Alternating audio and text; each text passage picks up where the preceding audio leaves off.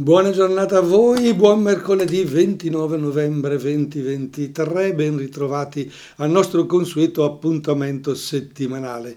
Eh beh, voi mi direte, ma è quindicinale perché settimana scorsa lei non c'era. Grazie per il lei, ma nello stesso tempo eh, eh, non è sempre possibile essere in due parti contemporaneamente. Vorrei partire proprio questa mattina dalla, da come e da quello che ho vissuto eh, mercoledì scorso e lunedì di questa settimana. Alla Cinema Teatro Gloria, lì di Montichiari, dove io praticamente propongo eh, film, opere teatrali, proponiamo incontri, facciamo cineforum e, e così, eh, c'è stata la, eh, la, presentazione del film Rapito di Marco Bellocchio ai ragazzi delle scuole superiori del Don Milani. Hanno visto questa opera di, del maestro Marco Bellocchio e eh, vorrei, come dire, eh, fare un piccolo passaggio, una piccola riflessione.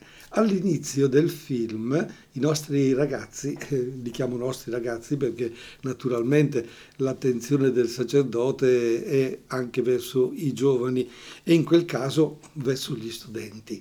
Vi posso dire che per i primi 5-10 minuti i nostri ragazzi, vabbè, avevano il cellulare acceso, avevano ancora qualche cosa da ricercare, qualche parola da dire tra di loro. In fondo si è notato chiaro e preciso che quegli studenti erano sì presenti per vedere il filmato, mm, quel film, ma con uno spirito di oh, che bello, oggi andiamo a scuola, non facciamo scuola, guardiamo il film, non convinti dell'esperienza che stavano vivendo. E vi confesso, li ho dovuti richiamare, li ho dovuti, perché io non sopporto una persona che va al cinema e guarda il cellulare oppure parla con il vicino totalmente disinteressato di quello che avviene. E da lì ho capito che questi giovani fanno fatica a guardare un qualcosa che gli viene proposto da altri. Preferiscono guardare sul cellulare qualcosa che scelgono loro e quindi ricercare e soffermarsi sui eh, propri interessi. Quello che io dico, come fa naturalmente il cellulare, il mi piace. Metti mi piace a questa cosa e cerca ciò che ti piace. Ebbene, dopo un, dopo un paio di richiami a qualcuno, dieci minuti, un quarto d'ora, ecco il silenzio nella sala e i, i cellulari si sono spenti, i ragazzi hanno seguito questa storia impegnativa, eh, molto impegnativa per i giovani che sono abituati a vedere immagini magari superficiali. Lì c'era molto da riflettere, c'era da confrontarsi con il discorso della religione ebrea e la religione cristiana. Questo bambino, come dire, a sei anni preso dalla, dalla Chiesa cattolica e portato via ecco il titolo rapito, alla famiglia perché eh, eh, era stato battezzato dalla tata senza il consenso dei genitori, perché perché era convinta che se non fosse battezzato, se fosse morto, non andava né in paradiso né all'inferno, ma al limbo. E chi ha una certa età come me questi ragionamenti se li ricorda ancora. E quindi la conseguenza è che questo bambino viene portato via e la Chiesa se ne prende carico. E quindi c'è un istituto apposta che li segue, c'è, un, c'è il Papa che ne è coinvolto in prima, in prima persona e quindi il film è decisamente impegnativo. Però al termine della visione c'è stato un applauso, come dire, a scena aperta, un applauso che, merita, che ha sottolineato come almeno la maggior parte dei, dei ragazzi presenti ha apprezzato quel film e l'ha preso in considerazione.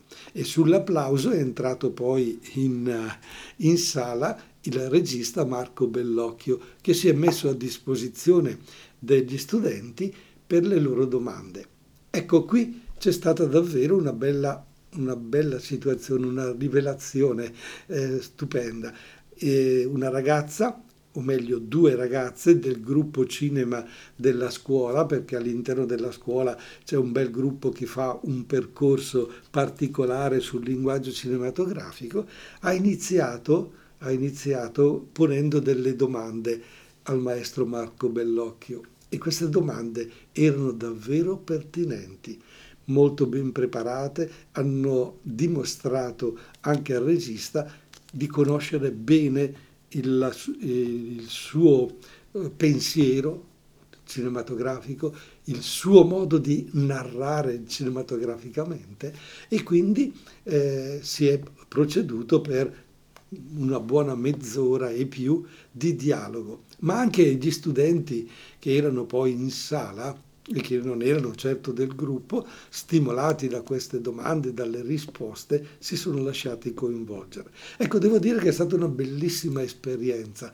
eh, una bellissima esperienza di comunicazione tra il film e gli alunni, tra il regista e, e i giovani e quindi una possibilità di arricchimento eh, spirituale profondo.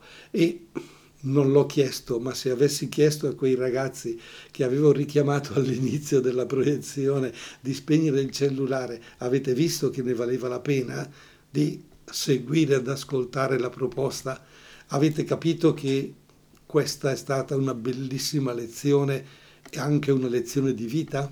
Ecco, volevo dirvi proprio tutto questo all'inizio di questa trasmissione, ma eh, tra poco vi, vorrei anche raccontare un'altra esperienza positiva, sempre di questi alunni, che mi è capitata lunedì. Ma prendiamo fiato con Elisa quando nevica. Quando nevica Elisa eh, ci ha accompagnato per questi tre minuti, sono le 10 e 22 minuti per Rimi di mercoledì 29 novembre 2023. Ancora buona giornata a chi si è messo in ascolto solo ora dell'CZ e Don Italo che ve lo augura, ma augura anche una buona serata a chi ascolta naturalmente questa trasmissione in registrata. Se volete intervenire, lo 030 27 31 444. Scusate il nostro numero telefonico per una diretta un parere vostro. Abbiamo parlato di ragazzi che hanno fatto una bellissima esperienza alla presenza anche del regista del film Rapito Marco Bellocchio, il loro percorso di passaggio dall'inizio del film con i telefonini tra le mani e eh, con, chiacchierando, ma poi dopo dieci minuti eh, sono riusciti ad entrare nel film e alla fine hanno applaudito e hanno dialogato in modo davvero positivo e vorrei dire sorprendente. Questi giovani si dimostrano preparati. Bene, questi giovani lunedì hanno avuto un'altra esperienza sempre al Cinema Gloria e di questi giovani, vi dico praticamente, sono esattamente tra lunedì e martedì passati al Cinema Gloria mille ragazzi al giorno, quindi 2000 giovani studenti delle scuole superiori che si sono interrogati eh, aiutati da eh, dei relatori decisamente in gamba sul tema del lavoro, sul loro coinvolgimento, su, quello, su alcune direttive importanti da dare ai nostri giovani perché, perché si rendano conto di come devono gestire e le loro emozioni, il loro rapporto con gli altri, e il loro il loro essere persone in quanto persone diverse l'una dall'altra ma complementari. Benissimo, tanti bellissimi concetti. Beh, è chiaro che non, non, sto a ripetere i contenuti, io guardo alla modalità, al modo di eh, relazionarsi a questi ragazzi. Bene, di solito l'insegnante parla o ha a disposizione una lavagna o nel migliore dei casi un proiettore dove trasmette delle slide, cioè delle diapositive confezionate apposta con delle frasi, eccetera, di modo che eh, lo studente possa apprendere ed essere coinvolto nello stesso tempo nell'approfondimento del proprio argomento. Eh, allora, vi confesso che non sono stato lì tutta la mattinata a seguire, ma eh, mi è capitato, e qui devo dire grazie alla fortuna, non lo so al caso, in un momento nel quale il relatore, o meglio una relatrice il giorno prima un relatore il giorno dopo, hanno coinvolto i ragazzi. Per esempio la prima chiedendo loro, eh, chiedendo ai ragazzi eh, se... Se avevano una cosa piuttosto che l'altra, se erano d'accordo piuttosto che contrari, invitandoli ad alzare la mano, ad essere coinvolti e fare degli interventi, il classico modo di comunicare. Il giorno dopo invece un altro relatore li ha interpellati sul lavoro. Ecco, che, e ha chiesto loro di fare un procedimento davvero interessante prima di tutto ha chiesto loro quanti di loro avevano il cellulare e quasi tutti hanno alzato la mano dicendo che il cellulare ce l'avevano e alcuni invece no. E, e, e il professore giustamente, eh, cioè il relatore giustamente ha fatto una battuta Beh, non è vero, è impossibile che non abbiate il cellulare. Questo è perché non volete farvi riconoscere, ma non importa, andiamo avanti. Allora chi ha il cellulare faccia con me questo eh, percorso, così riusciamo a capire meglio il vostro pensiero sull'argomento. Allora, eh, vedete proiettato sullo schermo alle mie spalle, dice il relatore, il QR code, che è quella specie di, di, timbro fatto di punti neri bianchi con dei disegni particolari, che inquadrato dal cellulare manda immediatamente ad, ad un'app che eh, ti dà la possibilità di entrare in quel modo. Bene, lui l'aveva fatto apposta e una volta inquadrato questo QR code tutti gli studenti erano praticamente in collegamento con il relatore.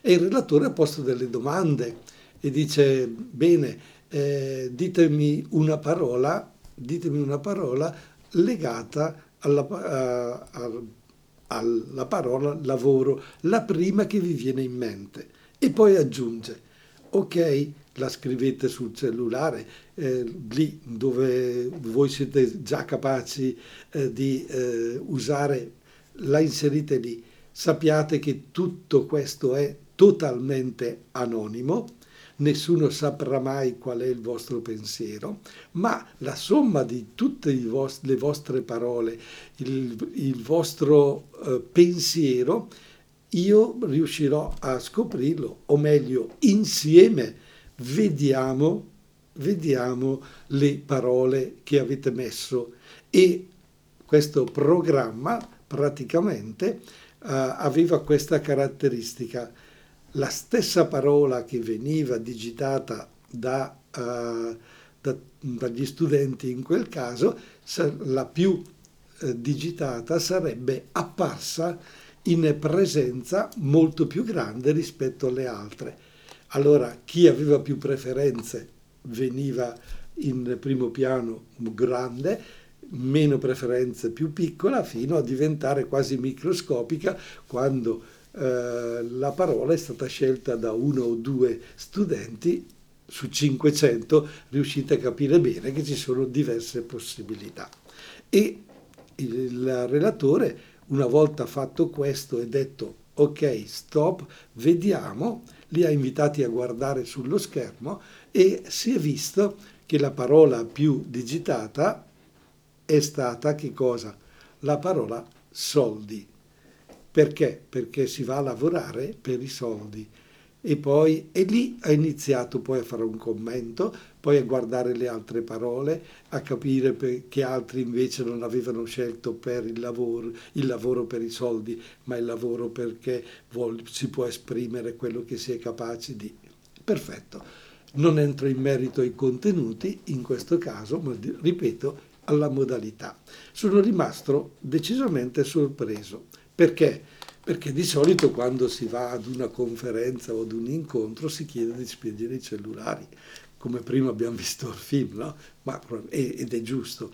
In questo caso invece l'insegnante, o meglio, scusate, il relatore, ha usato lo strumento che ogni ragazzo ha tra le mani e quello strumento per quel ragazzo è preziosissimo, addirittura è, co- è, convinto che sia la verità tutto quello che c'è scritto, si lascia a volte anche condizionare, viene utilizzato all'interno della eh, relazione.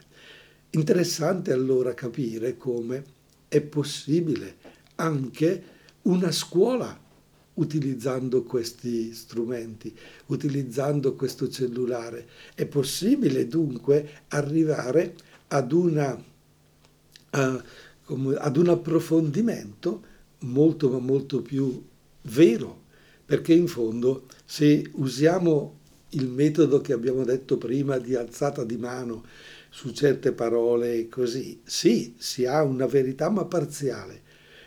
Usando invece il cellulare che lascia il totale anonimato, è chiaro che emerge la verità, perché la persona dice tanto nessuno sa quello che io penso, perché se eh, nella nostra mente scatta quel meccanismo eh, che dice sì però dopo scopre che sono io e poi mi, mi, mi, mi condiziona e allora anziché dire la verità do un parere totalmente diverso o addirittura do il parere che il professore si aspetta l'insegnante oppure il uh, relatore. Questo è il ragionamento che poi scatta anche nella vita di tutti i giorni allora se mamma mi fa una domanda, eccetera, io gli darò la risposta che lei vuole, che lei si aspetta, non quella che è la verità e non quello che è il mio parere, quello che è il mio pensiero. Interessante su questo argomento che ho appena appena accennato, eh, ne parliamo dopo, ma prendendo in considerazione un fatto di questi giorni che è il femminicidio che tutti abbiamo seguito e ne abbiamo sentite di tutti i colori, come si dice, di parole, entreremo in merito proprio al rapporto sulla persona e il rapporto tra persone. Intanto ci fa tirare in fiato Mara Sattei con Mare Aperto. Mare aperto con Mara Sattei e noi torniamo nella nostra trasmissione Io, tu, noi, gli altri con Donita Luberti al microfono. 10.35 minuti primi di mercoledì 29 novembre 2023, ce lo ricordiamo, siamo in diretta, se volete intervenire sui temi che stiamo così affrontando, eh, lo 030 27 31 444. Abbiamo parlato del rapporto dei ragazzi eh, col cinema, del rapporto dei ragazzi con i telefonini all'interno della scuola e abbiamo scoperto un bellissimo modo positivo di utilizzare questi strumenti e quindi di essere capaci di relazionarci in modo libero utilizzando la tecnologia, visto che se ne dà la possibilità con un certo anonimato e quindi nello stesso tempo essere capaci di esprimere quello che sentiamo nel profondo. Bene, eh, quello che vorrei come dire, approfondire adesso, approfondire, chiacchierare un po', parlare e sento, mi sembra di, eh, di, capire che da parte vostra ci sia, ma non ce ne parli, non ci dici qualcosa su quello che sta capitando, su quel fenomeno del femminicidio di cui ne stanno tutti certo parlando, non ha un parere, non ha un qualcosa da, da dirci. Sì, io credo che bisogna eh, parlarne, però bisogna stare anche molto attenti perché quotidianamente noi sentiamo parlare di femminicidio, lo sentiamo alla radio, lo sentiamo dagli amici, lo, dalla televisione, tutti che, eh, tra virgolette, pontificano, dicono il loro parere, eccetera. Ma nonostante questo, perché si dice se uno sa che è sbagliato non lo fa, no, nonostante questo il fenomeno è purtroppo in un allarmante aumento. E allora, e allora forse c'è da pensare che ne stiamo parlando non in modo efficace, non in modo utile. E questo è un argomento di uno spessore molto molto grande. Implica tante, tante sfaccettature, tante eh, qualità, pregi o difetti della persona e quindi anche un modo di pensare comune, un modo di pensare a livello nazionale o internazionale, eccetera. Ma noi adulti di fronte a questi, a questi giovani, come ci stiamo rapportando? Ecco, io credo che siamo chiamati a confrontarci con i giovani, da genitori o da insegnanti, da professionisti, da educatori, ma anche solo da conoscenti, su un tema importante.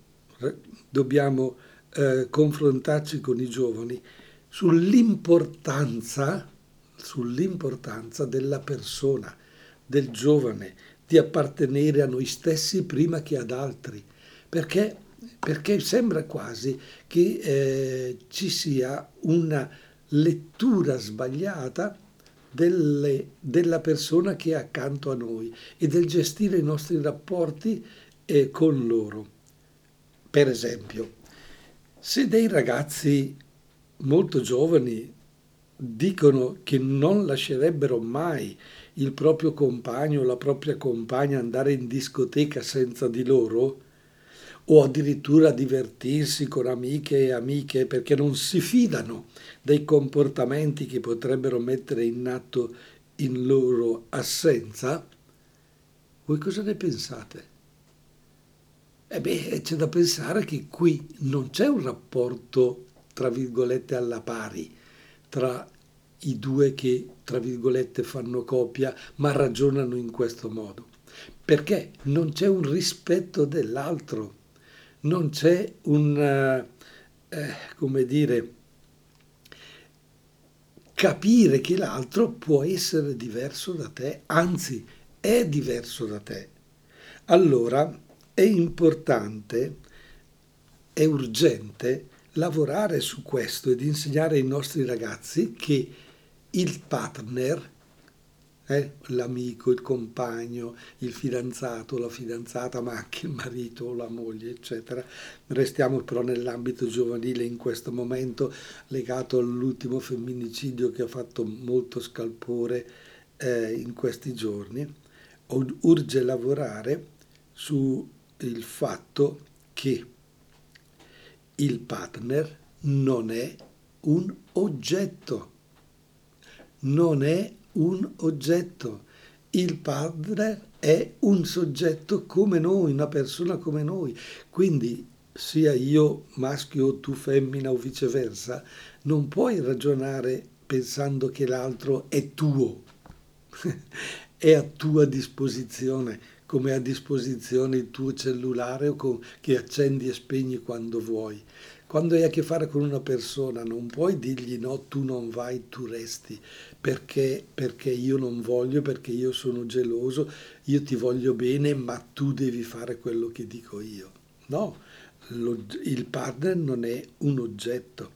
In quanto diverso da me, l'altro è portatore della propria storia. Come io pretendo che venga capita la mia storia, la mia persona, i miei difetti, i miei pregi, così devo essere capace di cogliere la storia di chi mi è insieme. Certo, ci si può incontrare su alcuni bisogni, benissimo, si è d'accordo, ma si può anche, come dire, andare in contrasto su altri, pensarla diversamente ma la cosa importante è che non se ne abbia paura. E ho paura che tu mi, eh, mi, dimentichi, ho paura che tu vada con un altro, ho paura che, che tu non mi capisca. No, non si tratta di fondare un rapporto sulla paura.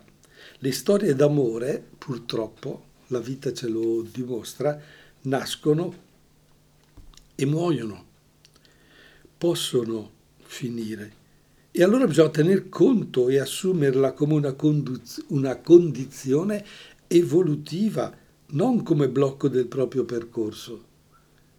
E questo è molto molto importante, perché se all'interno della coppia questo è previsto e lo si tiene come fondamentale, è possibile che nasca qualcosa di diverso? Bene, allora quella relazione che io avevo iniziato con la persona e pensavo fosse in un modo, perché la interpretavo io in quel modo, si rivela invece del tutto diversa. E da lì devo partire, comprendendo che è diversa dalla mia, allora c'è la possibilità di, con, di stare insieme anche con questa diversità?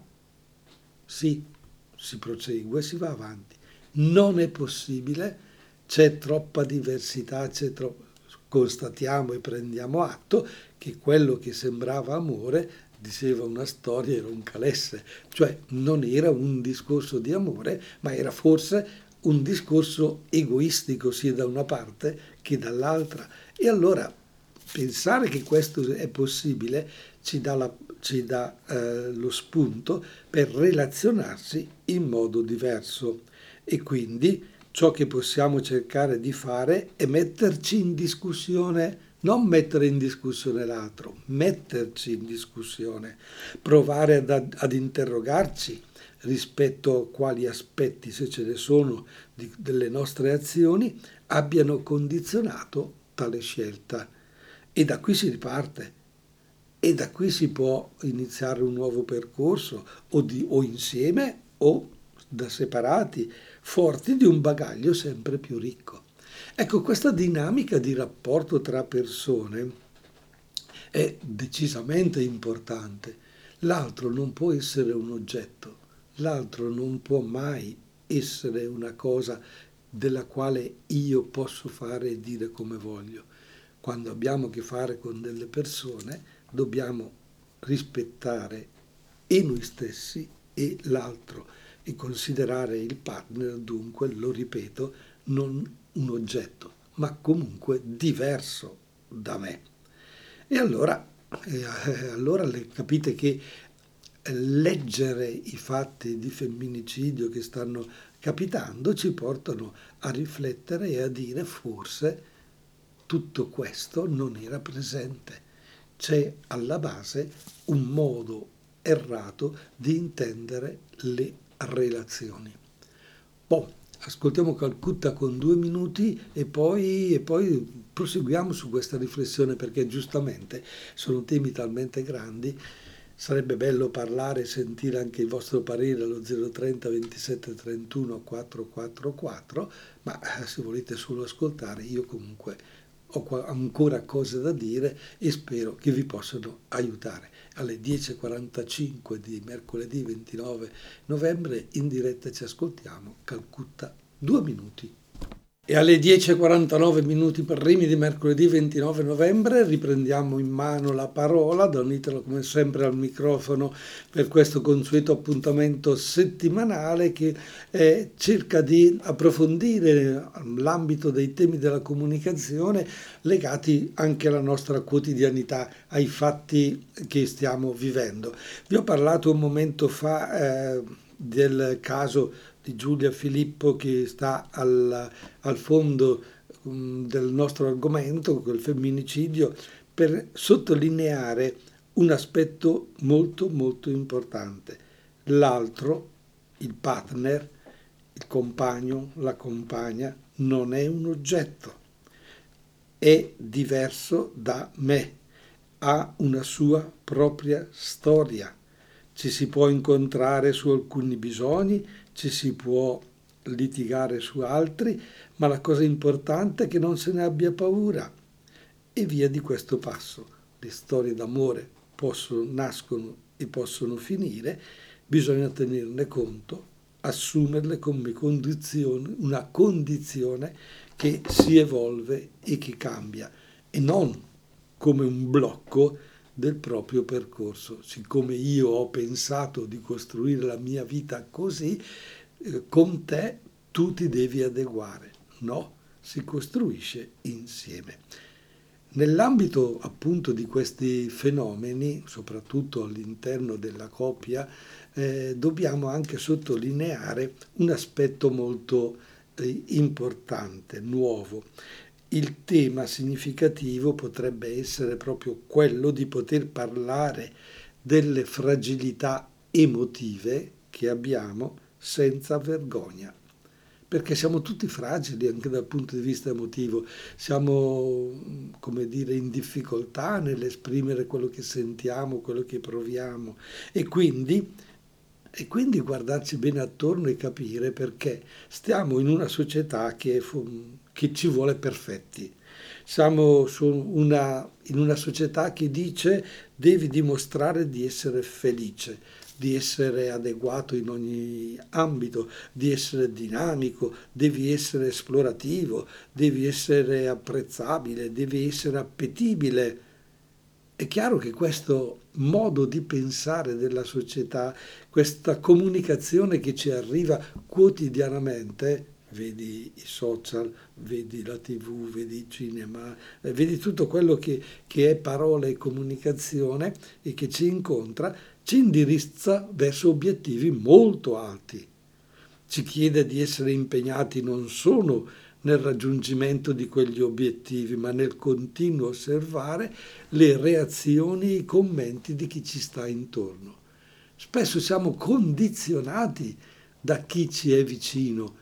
E però cosa, cosa dirà poi questo, cosa dirà quello, dirà quell'altro, e così condizionati dal parere e dal contesto eh, sociale nel quale siamo inseriti, non siamo più sinceri e portiamo avanti dei problemi che a livello emotivo, eh, nel rapporto di coppia questo è molto molto forte, finisce per snaturare proprio il significato dell'incontro tra le due persone e lo condiziona.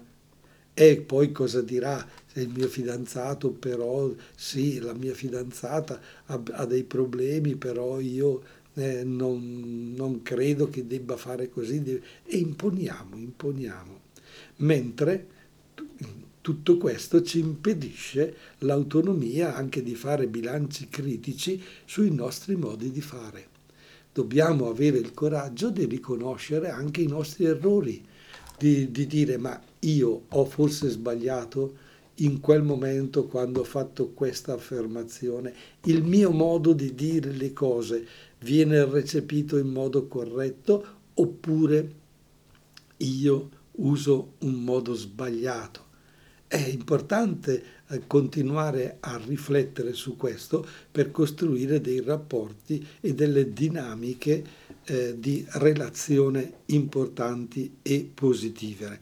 Quindi se noi facessimo questo percorso di riconoscere e esprimere quelle che sono le nostre emozioni anche dolorose, anche i nostri fallimenti, questo darebbe la possibilità di poter prevenire quello svilupparsi di problematiche più grandi e di conseguenza ci limita nel chiedere aiuto.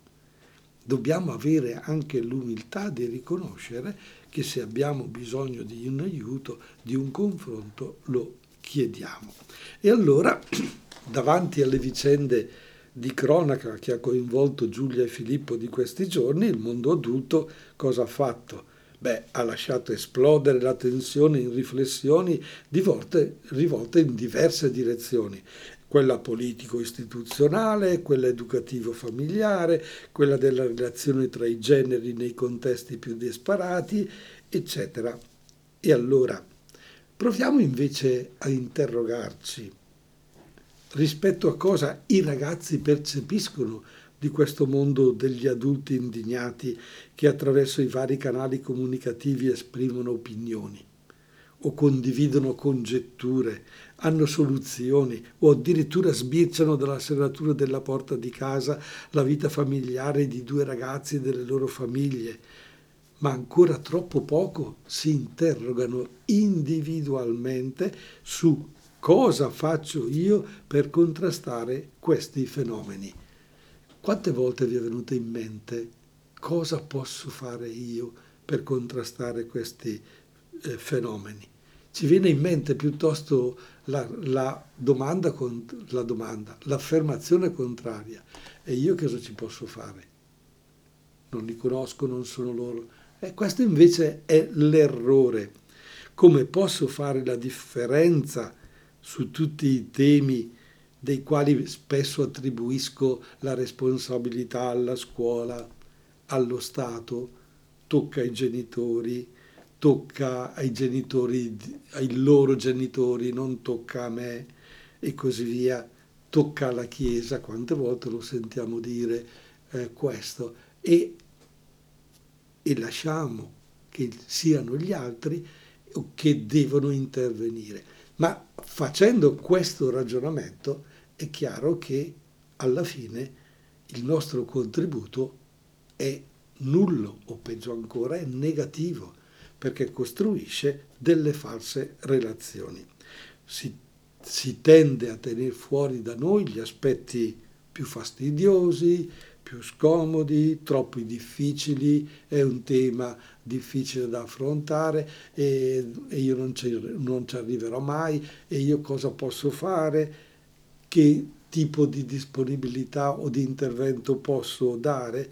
Bene, ecco come sempre dobbiamo interrogarci e capire che ognuno di noi può dare il suo contributo, può essere capace con la sua presenza, col suo stile di vita, di portare in una direzione piuttosto che in un'altra i rapporti delle persone. Allora, ce lo insegnano a volte i ragazzi stessi che incontriamo nelle scuole, nelle attività cliniche o nella vita personale, portano spesso con loro l'entusiasmo della rinascita che non si ferma di fronte a standard o modelli comportamentali, ma crede nella costruzione del mondo che vorrebbero abitare. I nostri giovani hanno ancora dei sogni, i nostri giovani hanno ancora delle possibilità grandi davanti, i nostri giovani vanno ascoltati i nostri giovani vanno, come dire, apprezzati, non sempre e solo criticati. Dobbiamo avere questo coraggio di ribaltare noi adulti la, l'azione del giudizio nell'azione della condivisione. Proviamo a parlarne, provo, ad ascoltarti, provo, provo a capirti e nello stesso tempo ti dico quello che è il mio pensiero, ma nello stesso tempo ascoltandoti mi interrogo io stesso sul mio valore di persona, sul tuo valore di persona, lo ripeto, l'altro non è un oggetto, le mie reazioni emotive, anche se a volte sono, come dire, sbagliate o diverse dalle altre, è bene che le condivida, è bene che chieda aiuto, è bene che rifletta insieme. Ecco, mm, credo che ci siano tante nuove possibilità, tante cose interessanti nel mondo della comunicazione. Abbiamo ascoltato all'inizio l'uso dei telefonini all'interno di una conferenza che mi ha stupito e mi ha aperto anche gli occhi dicendo però probabilmente abbiamo bisogno di questo, abbiamo bisogno di dialogo, abbiamo bisogno di relazioni più positive, diverse perché no? Se facciamo fatica a parlare con una persona, a guardarla negli occhi, forse scrivendo un sms o un whatsapp o qualcosa, possiamo innescare una relazione. Però attenti, attenti bene, perché a come scriviamo e a come esprimiamo il nostro eh, pensiero può emergere nella positività del concetto la forma di una prevaricazione nei confronti degli altri. Non abbiamo bisogno di questo, abbiamo bisogno solo di condividere e rispettarci. Detto questo, il tempo a disposizione è terminato, alla prossima settimana, se vorrete, se ancora come sempre, essere dei nostri.